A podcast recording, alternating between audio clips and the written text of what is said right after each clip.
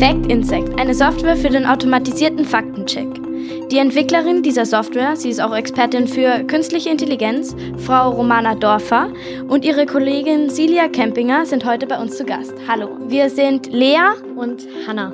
Wie sind Sie auf diese Idee gekommen, dieses Startup zu gründen? Ja, also es war damals im, in, zur Zeit der Flüchtlingskrise 2015 wo ein Bekannter von mir ziemlich viele Falschnachrichten auf Facebook gepostet hat.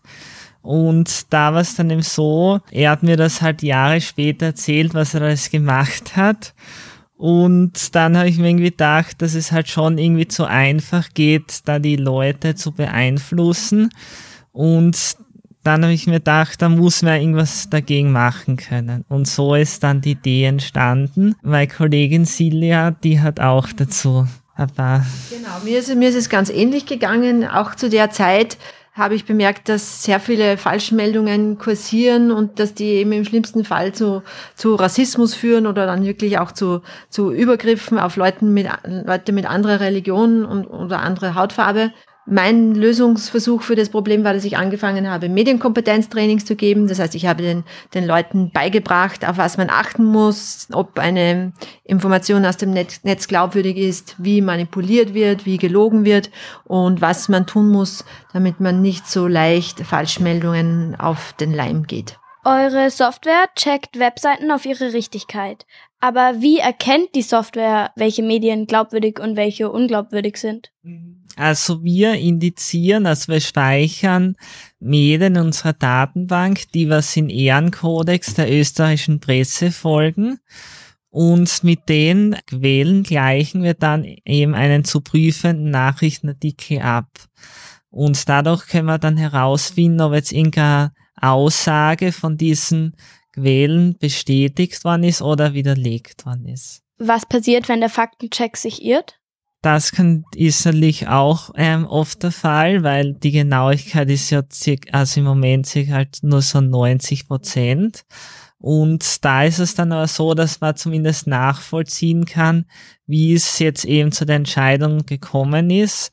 Und dann kann man eben nochmal selbst eben drüber schauen und dann sieht man eh, dass das jetzt falsch war, die Vorhersage. Frau Dorfer, Sie sind Expertin für künstliche Intelligenz. In unseren Köpfen ist die Frage, was ist künstliche Intelligenz und was hat es mit dem Faktencheck zu tun? Künstliche Intelligenz ist das Software-System, was eben intelligente Entscheidungen trifft und vor allem jetzt auch Maschin maschinelles Lernen, aber künstliche Intelligenz ist jetzt nicht so wirklich so abgegrenzt, weil Intelligenz ist, ist jetzt, ähm, die Frage ist, was jetzt intelligent genau? Das ist halt wieder die andere Frage. Alle, die viele Filme geschaut haben, haben vielleicht bei dem Wort künstliche Intelligenz etwas Panik bekommen, denn dort werden künstliche Intelligenzen meistens als böse dargestellt. Aber sind sie wirklich böse? Ja, also man kann natürlich auch böse künstliche Intelligenz machen. Es kommt halt immer darauf an, mit was man die künstliche Intelligenz dann trainiert, natürlich. Künstliche Intelligenz lernt von uns und wenn, wenn wir gut und, und anständig und fair sind, dann wird auch die künstliche Intelligenz gut und anständig und fair. In dem Wort künstliche Intelligenz steckt ja auch das Wort intelligent. Ist sie jetzt wirklich intelligent? Oder was definiert man da als intelligent? Also wir nicht intelligent im, im menschlichen Sinn, aber intelligent im Sinne von, von selbstlernend. Also im Gegensatz zu einfachen Algorithmen, wenn man sagt, immer wenn etwas äh, grün ist, dann bieg links ab das wäre ein einfacher Algorithmus und eine künstliche Intelligenz würde sich anschauen, was passiert denn da? Ah, wenn grün ist, gehen die Leute, okay, dann heißt grün wahrscheinlich gehen. Wenn rot steht, da rot steht, heißt das wahrscheinlich stehen. Werden Roboter uns in der Zukunft dank der künstlichen Intelligenz überlegen sein? Also ich glaube schon, aber vielleicht hat die ähm, Silja da andere Meinung dazu. Also ich glaube, fast in jedem Bereich wird ähm, uns überlegen sein, außer wirklich da, wo die Körperlichkeit notwendig ist. Die Gefahr besteht natürlich wirklich, die ist, die ist real, aber uns Menschen, wir haben noch immer den Vorteil, wir können den Stecker ziehen und den Akku rausnehmen, im schlimmsten Fall. Jetzt noch mal kurz zurück zu den Fake News. Was war die spannendste bzw. lustige Fake News, die Sie gelesen haben?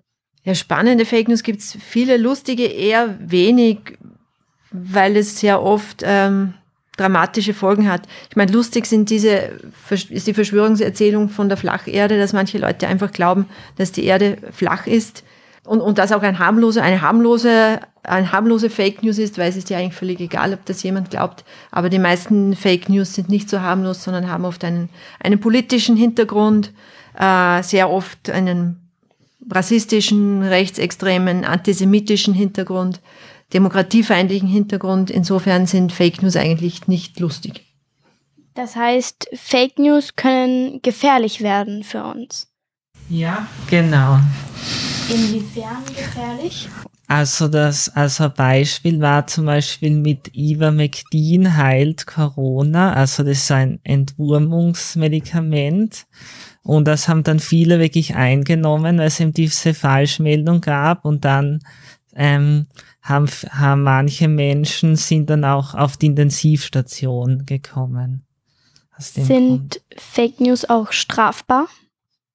Ja, wenn sie, ähm, also soweit ich weiß, bei einer Wahl ähm, verwendet werden, also bei zum Beispiel in einer Wahl, um die Meinung zu beeinflussen. Oder auch wenn es verhetzend ist oder Verleumdung oder, oder Bedrohung, Kreditschädigung, Rufschädigung.